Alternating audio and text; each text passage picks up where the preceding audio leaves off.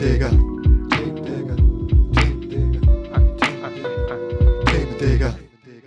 Hallo und herzlich willkommen bei Themendigger, dem Podcast, in dem Sören und Resel auf der Suche nach Themen sind. Übrigens auch der Podcast, der am informativsten ist. Nicht wahr, Sören? Das finde ich auch. Moin Resul. Moin, moin. Wie geht's? Wie steht's? Ähm, mir geht's total gut und stell dir vor, was heute passiert ist. Vor meinem Haus ist Sperrmüll. Das passt ja zu unserem Thema, wenn ich mich recht entsinne. Als ob du es gewusst hättest, ne? Die Nachbarn haben tatsächlich Sperrmüll und ich habe eben noch ein bisschen geholfen, ein, zwei kleine Sachen rauszutragen. Also wir sind direkt live ins Thema eingestiegen. Für die Leute da draußen, Resul hat mir nämlich das Thema gegeben, über Müllexporte in Drittländern zu sprechen. Ähm, Aber Resul, worüber hast du letztes Mal nochmal geredet? Ich habe über das Thema Pankai Gimawat und äh, Globalisierung gesprochen. Da sprichst du wieder mal so deutsch aus. Ähm, ja, habe ich vom Erfinder übernommen. Von mir meinst du? Ja, aber ich finde, das Thema passt auch zu deinem Thema jetzt. Im Großen und Ganzen geht es ja auch bei den Müllexporten darum, äh, dass Industrieländer keinen Bock haben zu recyceln oder nicht mehr die Kapazität oder irgendwie keine Lust weiter in diesem Sektor zu investieren, also staatliche Investitionen meistens. Und dann nehmen sie natürlich den kürzeren Weg und exportieren das in Länder, die Geld dafür nehmen, um den Müll, den wir produzieren, quasi aufzunehmen. Was die damit machen, ist eigentlich scheißegal. Ach, ich merk schon, du willst eigentlich mein Thema bearbeiten. Ja, dann schieß mal los. Nee, nee, mach du mal. Ich hab, äh, bin heute der Challenger. Okay, dann zu meiner Challenge. Soll ich einfach direkt reingehen? Ja, let's go. Lieber Resu, wir starten in Indien. Und zwar habe ich mir im äh, Verlauf meiner Recherche unter anderem ein paar kleine Doku-Ausschnitte angeguckt und bin dabei auf einen sehr, sehr unangenehmen Beitrag gekommen. Also der Beitrag war vernünftig und gut gemacht, aber es ging um ein sehr unangenehmes Thema, um ähm, die hoffentlich allen auch schon aus Film und Fernsehen bekannte Müllsammler und äh, ja, Müllentsorgungskultur in Indien zum Beispiel wo ganze Familien und äh, ganze Slums an und um Müllkippen leben und sich dort lebensgefährlichen Umweltgiften und ähm, Verletzungen etc. aussetzen, um überhaupt über die Runden zu kommen. Und das machen sie ganz häufig auf Mülldeponien, in Müllbergen und so weiter, wo sie dann aus den letzten Resten, die wir in den westlichen Nationen äh, weggeschmissen haben, noch irgendwie was machen müssen, wovon sie leben können. Ne? Das so ein bisschen als Einstieg, aber wie kommt das eigentlich dahin? Natürlich ist in Indien vor Ort auch der eigene indische Müll und in vielen anderen Ländern auch, aber es kommt ja noch ein Riesenproblem hinzu. Resul, ich habe mir den Müllberg von Ghazipur bei Neu-Delhi in Indien angeguckt. Das ist ein Berg mit 70 Meter Höhe und der überschaut dort die ganze Stadt und die ganze Landschaft. Und ich habe dort in der Doku gesehen, wie kleine Kinder, junge Jugendliche, 10, 12, 15, eben dabei sind, diesen Müllberg leer zu räumen. Du kennst sicher solche Bilder, oder? Ja, ja, ich finde das immer schrecklich. Weil die Kinder sind ja damit aufgewachsen. Für die ist es ganz normal, im Müll zu spielen, ihr Leben da zu verbringen. Und wer weiß, welche Krankheiten dort eigentlich mehr oder minder ausgebrochen sind und wie die Lebenserwartung ist und so weiter. Darüber brauchen, wirst du wahrscheinlich auch noch sprechen, aber im Großen und Ganzen tut es mir einfach leid. Ja, darüber reden wir direkt jetzt als nächstes. Das krasseste eigentlich für mich war, daneben, dass sehr viele Atemwegserkrankungen da sind, permanent brennende mhm. Augen, frühe Erblindung, ähm, massive Schnittwunden auch. Ich meine, dann stürzt man so einen Müllberg runter, auf dem natürlich auch scharfe Sachen liegen. Äh, natürlich sieht man da Schnittwunden aller Art, Oberflächenverletzungen und sowas. Aber das Krasseste, was ich da eigentlich als richtig Bauchschmerzen verursachend empfunden habe, ist, dass die Gehirngröße, das Wachstum von Gehirnen deutlich eingeschränkt ist. Und selbst wenn man nicht auf diesem Müllberg zum Beispiel arbeitet, direkt in der Nähe von diesen riesigen Müllhalden, ist ähm, messbar, und zwar deutlich messbar, durch die Umweltverschmutzung das Gehirnwachstum eingeschränkt und damit auch der IQ und damit auch die Aufstiegschancen und damit auch irgendwann einfach die äh, komplette Gesellschaftsstruktur drumherum, die gesundheitlich äh, vor die Hunde geht. Ja, das ist erschreckend. Und äh, zugleich frage ich mich auch, ist das die, die normale indische Gesellschaft oder die indische unterste Schicht quasi, also die äh, erste Kaste? Oder ist es die letzte Kaste? Ich weiß es nicht mehr. Die haben ja ein Kastensystem. Genau. Und ich frage mich, ob da jetzt die normalen Hindu-Inder leben auch oder ob da tatsächlich dann Leute abgegrenzt werden und diskriminiert werden, weil sie der untersten Kaste angehören und entsprechend verteufelt sind, ja, in der Gegend zu leben. Genau das ist der Fall. Dann sollten wir einmal ganz kurz den Krass. Exkurs zum Kastensystem in Indien machen. Ja, bitte nochmal äh, erfrischen. Ja, es ist einfach so, dass historisch gesehen die indische Gesellschaft, jedenfalls die, die so dem allgemeinen Hindu-Glauben angehört, so strukturiert ist, wie es in Indien vor Hunderten von Jahren mal entstanden ist und noch bis in die Neuzeit war. Und es gibt immer noch auf den Dörfern und sowas Überbleibsel dieser Kultur.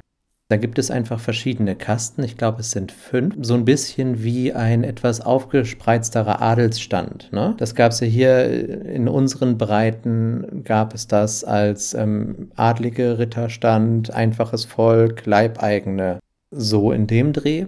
Und so ungefähr ist es da auch, nur dass man keine Leibeigenschaft richtig kannte, sondern dass diese Menschen von Anfang an beigebracht kriegen, sie sind die Untersten der Unteren. Das ist so Gott gewollt oder Götter gewollt. Es gibt dort ja ein Mehrgottheitensystem im Hinduismus. Ja, und man darf dann gesellschaftlich gesehen einfach überhaupt nicht aufsteigen. Man darf im gewissen Sinne kein, keine staatlichen Leistungen beziehen, weil man dieser Kaste angehört. Und es gibt Kasten, die dürfen Priester werden und es gibt Kasten, die dürfen regieren.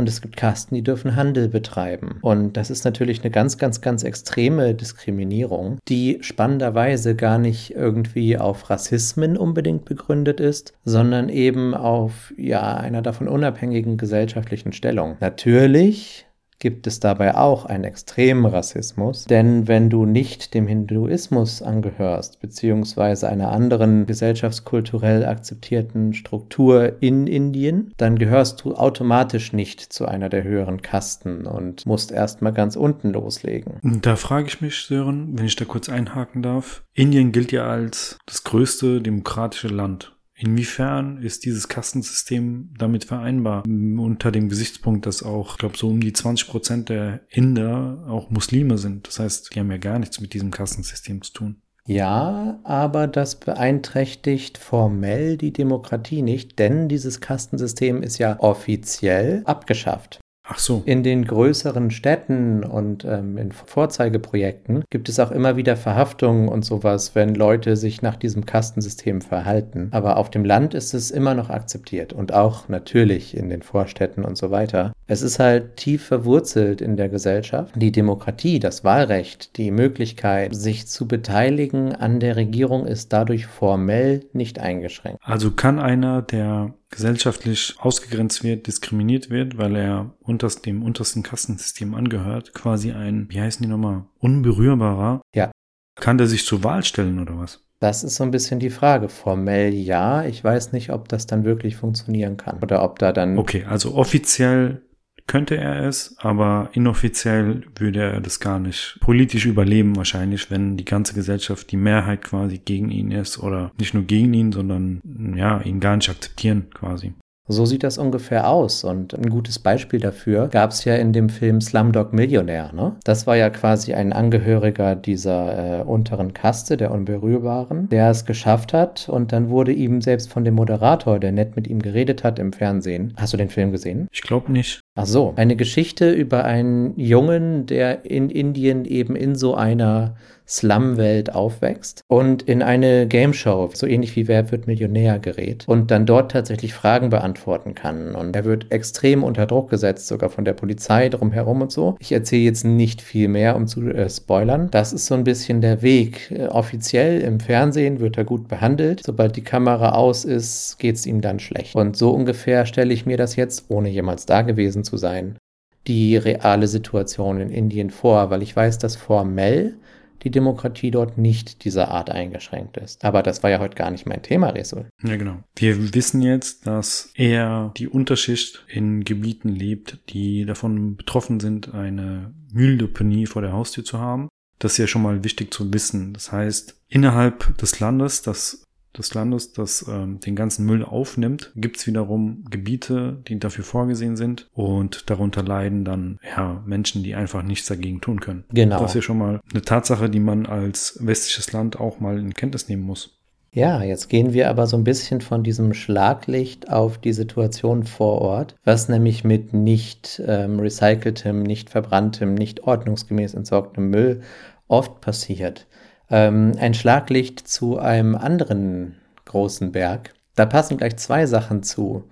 Resul, der größte Berg meines Lieblingsbundeslandes. Rat doch mal ganz schnell, welcher das ist. Rheinland-Pfalz? Nein, nein, mein Lieblingsbundesland ist natürlich Bremen, aber du sollst ja raten, was der größte Berg dieses Landes ist. Habt ihr überhaupt einen Berg? Ich weiß nicht.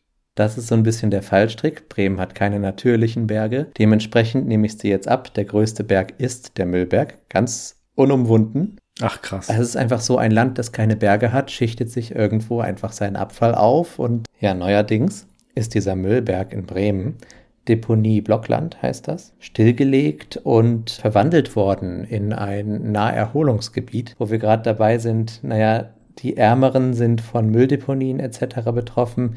Hier in Deutschland, in westlichen Nationen, in Europa und Amerika etc. ist das natürlich ganz genauso. Das ist ein weltweites Phänomen, aber der äh, Müllberg Brems ist jetzt ein Naherholungsgebiet mit Gras bewachsen, da stehen Windkraftanlagen drauf und es wurde schon in den 70ern überlegt, dass man äh, nach der Verwendung der Deponie sogar ein Skigebiet draus macht. Jetzt werden halt all solche Projekte dort entwickelt und gestartet. Da gab es erst vor wenigen Monaten eine offizielle Eröffnung mit Umweltsenatorinnen etc. pp. Also ganz witzig. Aber das nur so als kleines Schlaglicht, um dich und euch zurückzuholen in die Welt, in der das Problem eigentlich überhaupt entsteht. Denn, und das war ja deine eigentliche Aufgabe, es soll um Müllexporte gehen in Drittländer. Und meine Heimat als Hafenstadt und auch andere große Hafenstädte, Rotterdam, Hamburg etc., sind ja dafür verantwortlich, dass eben dieser Müll exportiert werden kann. Hier legen also riesengroße Exportschiffe ab, die einfach Müll wegbringen. Resul, was meinst du? Kostet das eher was oder kriegt man da sogar Geld für? Also es sollte schon was kosten, oder? Das Gegenteil ist der Fall. Tatsächlich hat äh, noch bis vor wenigen Jahren die größte Industrienation der Welt, mittlerweile China, teilweise bis zu 500 Euro pro Tonne für sortenrein sortierten Müll gezahlt. Damit war China im Jahre 2012 als der, der höchste äh, Import von vor allem Plastikmüll und äh, gelber Sackmüll stattfand, größter Müllimporteur der Welt. Die haben 770 Millionen Tonnen Müll importiert und gekauft und damit auch den Markt für sortierten Plastikmüll extrem überreizt. Es hat sich fast gar nicht gelohnt, Recyclingfirmen aufzubauen. Warum kann das so sein? Das ist eine gute Frage. Also erstens finde ich die Mengen, die da China importiert hat an Müll, ja offensichtlich sehr hoch. Wozu das Ganze? Wahrscheinlich recyceln die das selber und äh, nutzen das für ihre Industrie, die Bedarf an, ja, hat, hat die Industrie Bedarf an Plastik? Ist die? Oh ja, absolut. Hat die? Ist, Ja. Liegt es an der Industrie? Du bist genau auf dem richtigen Dampfer. Es gibt in der Nähe von Shanghai, Peking, Chongqing, eigentlich allen größeren Hafenstädten Chinas große, große Vororte, in denen wirklich Müllrecycling eine Riesenrolle spielte. Wo dann einfach mal in einer Stadt mit 100.000 Einwohnern mit 80 Prozent der größte Wirtschaftszweig äh, das Plastikrecycling ist wo dort einfach ganze Schiffe entladen werden. Das, dann wird der Müll in großen Ballen dahin gefahren, wird dort äh, aufbereitet und endet als alles. Als Wäschekorb wieder in Supermärkten, als Möbelschutzecken und Verpackungsmaterial äh, um Ikea-Möbel drumherum aber vor allem auch als Produkte wieder, ne? Ich meine Eimer, Handfeger etc. Das ist ganz oft einfach der recycelte Müll. Klingt ja erstmal gut, oder? Ja, so klingt das natürlich gut, aber unser Plastik überlebt ja alles, von dem her, keine Ahnung. Es ist tatsächlich leider so, dass das der kleinste Teil des Mülls ist. Und das Problem fängt hier bei uns vor Ort an. Mit solchen Sachen wie grüner Punkt und dem gelben Sack, die ja eigentlich komplett recyceln sollen. Jetzt wird schon von vornherein optimistisch geschätzt, dass wir so ungefähr 60 Prozent des Mülls, der im gelben Sack landet, überhaupt recyceln können. Der Rest muss leider verbrannt werden, genauso wie anderer Hausmüll, weil es schlecht sortiert wurde, weil zum Beispiel Plastik da drin ist, das aus verschiedenen Zusammensetzungen besteht, das lässt sich nicht mehr recyceln. Vor allem so Kartons mit mehrschichtigen Plastikschichten, Milchkartons und sowas, ne? Die lassen sich oft sehr schlecht recyceln. Da müssen wir deutlich, deutlich umdenken. Aber jetzt kommen wir mal zur ersten Frage mit drei Antworten an dich, Resul. Was schätzt du, wie hoch ist die tatsächliche Recyclingquote? A wäre 15,6 Prozent, B wäre 23,1 Prozent und C wäre 28,7 Prozent. Ich sag B. Leider falsch. Diesmal habe ich dich ein bisschen genappt. Es ist A, die niedrigste, 15,6 Prozent dessen, was wir in den gelben Sack tun, wird leider tatsächlich nur recycelt. Das ist ja richtig viel. Da kann man ja stolz drauf sein. Ich denke auch, oder? Ja, wir können genauso weitermachen wie bisher. Ich war erschrocken. Ich habe tatsächlich gedacht, wir schaffen das mit ungefähr der Hälfte, die recycelt wird. Da drin ähm, inbegriffen ist aber nur, dass für Deutschland und europäische Länder exportierter Müll als recycelt gilt. Egal, ob dann davon in China oder in sonst wo, wo es hin exportiert wird, wieder 80 Prozent weggeworfen wird, was dann ja passiert. Es gilt für Europa als recycelt. Deswegen werden hier die Recyclingquoten quasi hochgerechnet, was wieder dafür sorgt, dass man politisch besser dasteht. Das heißt, es entsteht ein riesiges Interesse daran, sowas zu tun. Gleichzeitig kostet Müllexport extrem viel, aber wenn wir den Müll als gut sortierten Plastikmüll verkaufen, kriegt man davon ja, wie gesagt, teilweise bis zu 500 Euro pro Tonne. Nun ist aber, stell dir Ja, vor, krass. Was passiert. Der größte Müllimporteur der Welt, China, ich habe das eben schon so an- anklingen lassen, 2012 noch 770 Millionen Tonnen. Schätz mal, wie viel haben die 2020 noch importiert? 350 Millionen. Fast null Tonnen. Ach, krass. China hat einfach mal komplett dicht gemacht und Importe verboten. Die Recyclingstädte dort sind einfach stillgelegt, weil China jetzt selbst ein eigenes Recycling-System aufbauen will, mit dem dort herrschenden Wirtschaftssystem einfach in Kauf nehmen will, dass sie alles dicht machen und jetzt einfach mal für ein, zwei Jahre ruhig sind. Und jetzt bist du vorhin eingestiegen, dass wir hier lange geschlafen haben und das gar nicht richtig gut machen, ne? Es hat sich einfach so gut gerechnet und so gelohnt, diesen Müll abzuverkaufen. Mittlerweile kriegst du aber keine 500 Euro mehr pro Tonne, sondern um die 200 Euro pro Tonne, wenn du es noch verkauft kriegst. Und auf den meisten Sachen bleibst du liegen. Und dann fängt die äh, nächste Stufe an der Müllentsorgung. Wo können wir uns da denn so ungefähr befinden? Was meinst du? Wird es jetzt gleich ganz schlimm oder eher faul? Eher faul. Es wird ganz schlimm. Die größten Neueinsteiger, die größten Entrepreneure im ganzen Müllbusiness sind Kriminelle. Die organisierte Kriminalität hat es als lohnendes Business herausgefunden. Und zwar Mhm. überall auf der Welt wird jetzt von dem Verkauf in europäischen Ländern da ist Neapel zum Beispiel ein ganz starker Umschlagplatz gewesen, der vor ein paar Jahren mal in den Schlagzeilen war, als dort die Müllberge liegen geblieben sind und ganz Neapel gestunken hat. Ich glaube, das war so 2017. Und Neapel ist in Müll erstickt, weil die Deponien zu waren, der Export hat nicht funktioniert und die Müller haben gestreikt. Es war ein riesiges Chaos. Auf der anderen Seite der Welt ist jetzt im größten Müllimportland der Welt, das ist heutzutage, ach, da lasse ich dich raten. Äh, ganz kurz zu den Italienern. Das war doch die Mafia, die dann aufgehört hat, ihre Müllarbeiter loszuschicken, oder? Genau, genau. Da war doch, das war doch ein Thema. Da gab es ein Riesenthema und das hatte mit allem zu tun, mit Macht vor Ort, mit eben Müllexport und so weiter. Also da ist, Korrupte Polizisten, ja. genau, und da ist ersichtlich geworden, dass die Mafia einfach richtig stark ins Müllbusiness eingestiegen ist.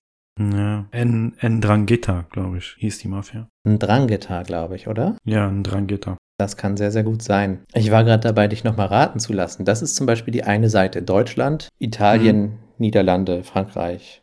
Europäische Länder, vor allem die, die mit viel Industrie, aber auch viel Lebensmittelerzeugung äh, arbeiten, die exportieren den Müll. Resul, was meinst du?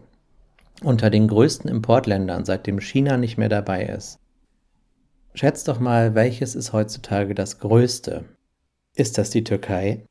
Ist das Malaysia? Oder ist das Polen? Hm, Ich wollte erst, erst in den fernen Osten, und tatsächlich irgendwas Indonesien, Malaysia sagen. Aber ich glaube, dass es die Türkei ist. Hm, auch jetzt bist du wieder nicht richtig gelegen oder hast du nicht richtig gelegen. Die Türkei ist tatsächlich stark im Kommen. Sie wird immer größer als Müllimportland, wie auch Polen, das intraeuropäisch das größte Müllimportland ist, aber weltweit das größte und auch die, die den meisten europäischen äh, Exportmüll annehmen, ist Malaysia. Die nehmen nämlich gerade die wegfallende Industrie in China auf, und zwar auf illegaler Basis so dass dort jetzt der Regenwald abgeholzt wird und das Zeug gelagert wird und dann wird es dort nicht mit ähm, großen hochtechnischen Industrieanlagen abgebaut, sondern mit alten rostigen Motoren, die Maschinen betreiben und äh, alles wird nur noch stinkiger und mülliger und es wird dann auch der Ausschuss nicht äh, sicher entsorgt etc. pp. Also das Business ist ein ganzes Stück dreckiger geworden. Malaysia heutzutage hat also diesen Load aufgenommen und sorgt noch weniger dafür, dass ähm, der Müll dann nach der Weiterbehandlung umweltschonend äh, entsorgt wird, sondern da passiert das, was mich zu unserem The Dig führt. Hast du Bock darauf? Auf unseren Dig? Ja, bitte. Ich habe übrigens in einem Feedback gehört, dass du das anders aussprechen musst. The Dig. Bestimmt. Achtung, hier kommt der Jingle. The Dig.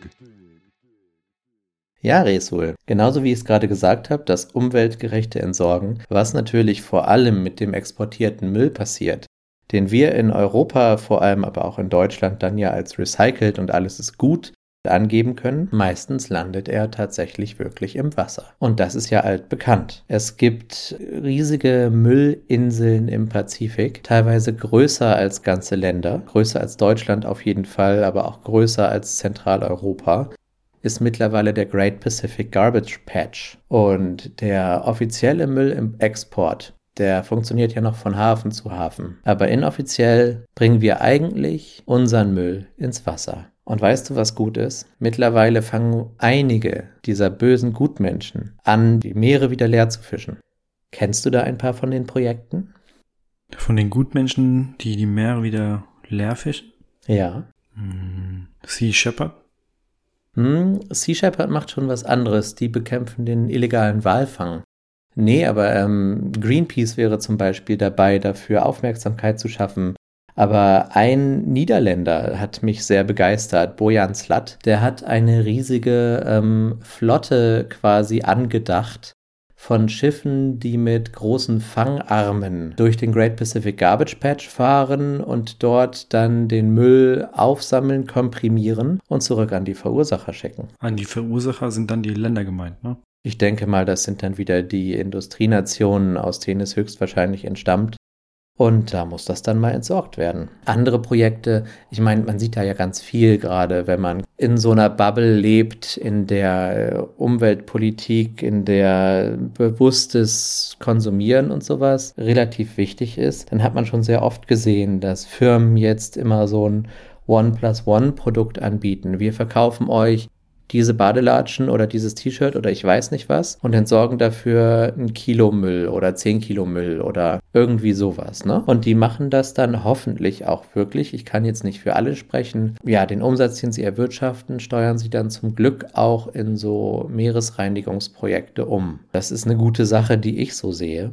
Ja, wenn das tatsächlich funktioniert, bin ich auch dafür, aber ich muss ganz ehrlich sagen, zu 95 Prozent halte ich das für Greenwashing. Es kann oft Greenwashing sein und es sind vor allem auch Nepper, Schlepper, Bauern, Bauernfänger dabei. Ja, genau. Aber der Ansatz zählt, dass der Gedanke erstmal da ist. Und äh, wenn das vernünftig überwacht wird und wir ein vernünftiges System aufbauen, dann können wir auf der anderen Seite auch mal an die Lösung kommen. Aber das ist das Stichwort. Ja, aber Sören, das ist halt so ein Problem. Ich finde, wir lenken oftmals zu schnell, zu sehr auf den Staat. Wenn ein Unternehmen sagt, äh, ein Euro von deinem Kasten Bier wird in einen Wald in Afrika fließen, ja, dann muss das so passieren. Dann, dann muss man das glauben oder dann muss Öffentlichkeitsarbeit gemacht werden, die belegen kann, dass das auch passiert. Und wenn dann jedes Mal der Staat eingreifen muss, ja, wozu machst du es dann als Unternehmen? Weißt du, was ich meine? Ich finde, das muss von uns aus reguliert werden, von den Medien muss das reguliert werden. Es muss eine Art, ja, Reportagenflut über, über die Tätigkeiten von Unternehmen geben, die sich auf die Fahne schreiben, für die Umwelt was zu tun, was extra zu tun, weißt du? Ich empfinde nicht, dass der Staat überall eingreifen muss, überall gucken muss, was passiert. Und wenn äh, Greenwashing gang und gäbe ist bei all den Unternehmen, die sich das auf die Fahne schreiben, dann äh, muss da entsprechende Reaktionen aus der Bevölkerung geben. Ein Twitter-Shitstorm zum Beispiel. Oftmals ist ja so, dass dann die Leute ja, den Staat mh, verantwortlich machen. Und ich glaube, das ist auch oftmals der Fall, aber oftmals halt auch nicht. Und äh, das wollte ich mal erwähnt haben. Resul, jetzt sind wir so ein bisschen bei der Frage, was funktioniert davon? Ne? Ähm, das ist halt die eine Seite der Lösung des Problems. Das wieder herausfischen, was wir erstmal hineingebracht haben in den Ozean als Müll. Ne? Aber viel besser als es reinbringen und wieder herausfischen ist ja, das gar nicht erst reinzubringen. Ja. Jetzt ist es ja so, diese Mischung aus staatlicher Kontrolle, Medienübersicht und auch einfach Eigenverantwortlichkeit man soll sich eigentlich darauf verlassen, dass das schon vernünftig gemacht wird. Und wenn es das halt nicht gemacht wird, dann muss das ersichtlich sein. Im Sinne von, Leute müssen das groß sehen und dann nicht nur Twitter-Shitstorms machen und so weiter, sondern, und das ist für mich die dritte Stufe, das muss auch irgendwann hart bestraft werden. Also es kann nicht sein, dass dann ein Unternehmen hingeht und sagt, oh, wir, unter, wir äh, entsorgen aber total gut und hoch wir haben ja jetzt doch illegal entsorgt, Mist, jetzt gab es einen Twitter-Shitstorm, jetzt benennen wir uns um von Grüne Entsorgung AG in Mensch, wir entsorgen total toll AG und machen den gleichen Scheiß wieder, aber die Leute erinnern sich ja nicht dran. Aber dann muss ein Eingriff stattfinden, wo halt all das, was damit erschaffen wurde, Reichtum, Strukturen, die dahinter stehen, die jetzt einfach umfirmiert werden oder auch mal in ein anderes Land umgebucht werden und sowas, das passiert ja dass das dann eben durchbrochen wird. Denn so funktioniert ja ganz oft äh, gerade auch organisierte Kriminalität. Es geht ja gar nicht mal um normales Wirtschaftsgebaren, sondern eben um die organisierte Kriminalität dahinter. Es muss halt der Dreiklang sein. Erstens, es muss diese Eigenverantwortung da sein. Das ist der wichtigste Pfeiler, dass man gar nicht erst darauf kommt, so einen Quatsch zu machen. Dann, wenn Quatsch gemacht wird, muss es Aufmerksamkeit geben, müssen die Medien eingreifen, muss es Twitter-Shitstorms geben, muss die Macht der Verbraucher da sein und die sagen, wir kaufen halt da nicht mehr, diesen Scheiße. Und wenn das dann alles da war, dann muss es dafür aber bitte auch einen regulierenden, ordnenden Eingriff geben und nicht gesagt werden, tja, dann geht ihr halt pleite, aber ihr habt halt jetzt jahrelang was gemacht, sondern es muss halt wirklich eine Struktur geben, wo das nicht geht. Und das ist immer der Fehler daran, den ich sehe. Es gibt halt den Dreiklang und nicht nur eine Lösung. Weder die eine Richtung noch die andere Richtung ist die eigentliche Lösung, sondern alles zusammen muss die Lösung sein. Und das meine ich jetzt auch beim Wieder aus dem Meer rausfischen. Hm, unterschreibe ich. Danke. Das meine ich jetzt tatsächlich auch beim Export und beim Müll erstmal einbringen. Wir müssen generell wegkommen von Plastikverpackungen, übermäßiger Müllproduktion, von Einwegverpackungen aller Art. Ich meine, so ein paar kleine Anfänge, keine Strohhalme mehr, keine Plastiktüten im Supermarkt, Einwegbecher sind es, glaube ich, und so weiter. Also eine ganze Menge Sachen sind ja schon im Anmarsch. Aber das sind Tropfen auf den heißen Stein. Die Industrie dahinter funktioniert ja. nur so, dass sie immer weiter ausspuckt, immer weiter Gewinne einfährt und immer mehr produziert. Und das ist wieder eine Regelungseingreifsache. Ne? Dieses keine Strohhalme mehr ist eine Regelung. Aber es muss sich auch einfach nicht mehr lohnen, dass die realen Kosten eingepreist werden müssen im Wirtschaftsbetrieb. Nicht, wir produzieren jetzt den Joghurtbecher und weg ist das Ding und für die Entsorgung kommt jemand anders auf, sondern es muss da schon bei der Produktion des Joghurtbechers, bei der Produktion der großen Verpackung, muss schon eingepreist sein, was nachher die Entsorgung kostet kosten wird.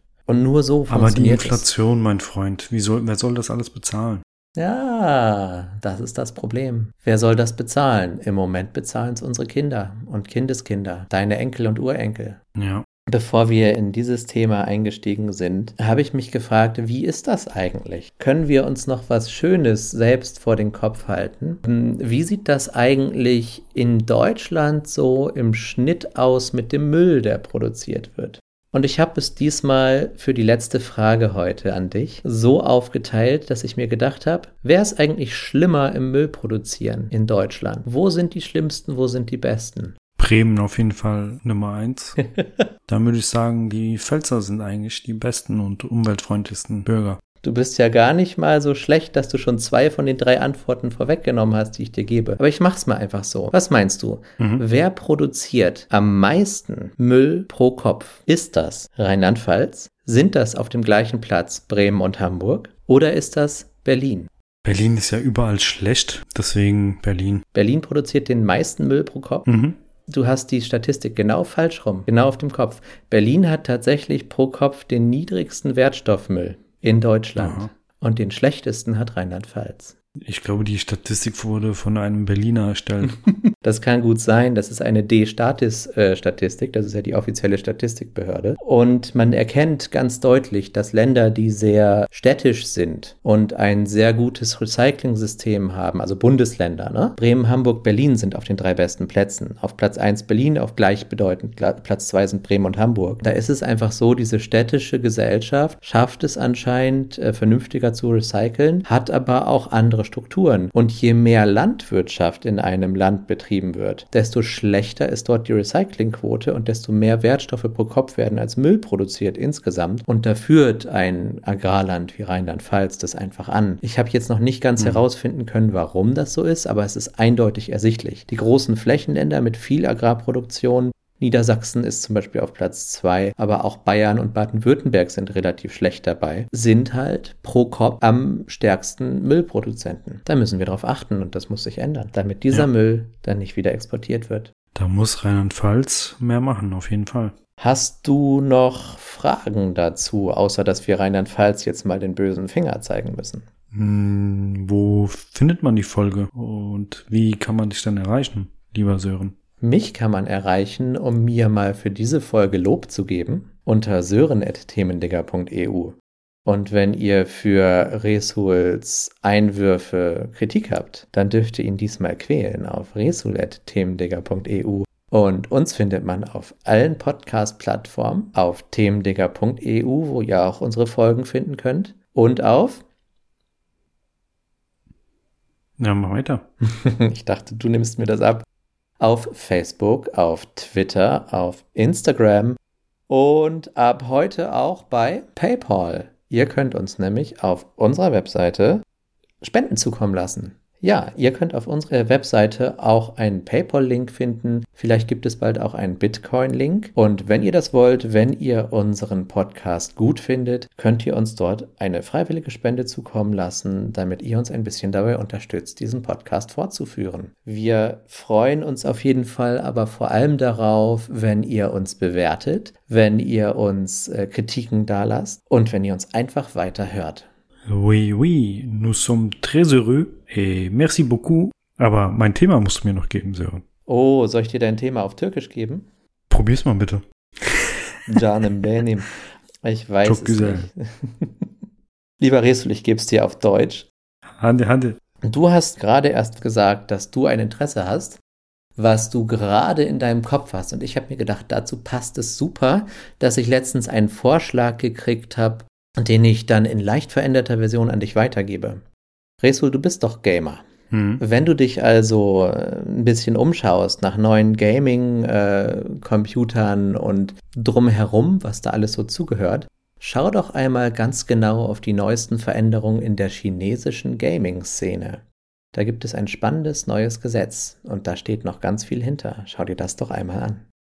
Are you obsessed with the Chinese? I'm not obsessed with the Chinese, but I like what happens in China, and it's quite important Uh-huh. because China is the biggest nation on earth, the most people live there, and they have a very, very large impact on whatever we do here. Also, with our industrial uh, expansion and with our Mhm. culture and whatever we will do there. Also, China. Fuck them. I don't think so. be nice, my dear, be nice. Fuck them. Rätsel, mein Lieber, ich glaube, China ist einfach super wichtig. Ich nehme die Perspektive der Taiwanesen an. Wieso, das ist doch China, oder nicht? Hey, Biden, please bomb. Oh, oh. Okay. Das schneide ich alles raus. Okay. Danke, Sören, für das Thema. Also Gaming in der chinesischen Szene. Was sich gerade in China für Gamer verändert hat. Es gibt da ein Hm, neues okay, Gesetz. Okay, alles klar. Besten Dank. Dann äh, wünsche ich allen Zuhörern und Zuhörerinnen alles Gute und auf Wiederhören. Auf Wiederhören und jetzt hört ihr. Lodi. Themen, Digga. Ha. Themen, Digga.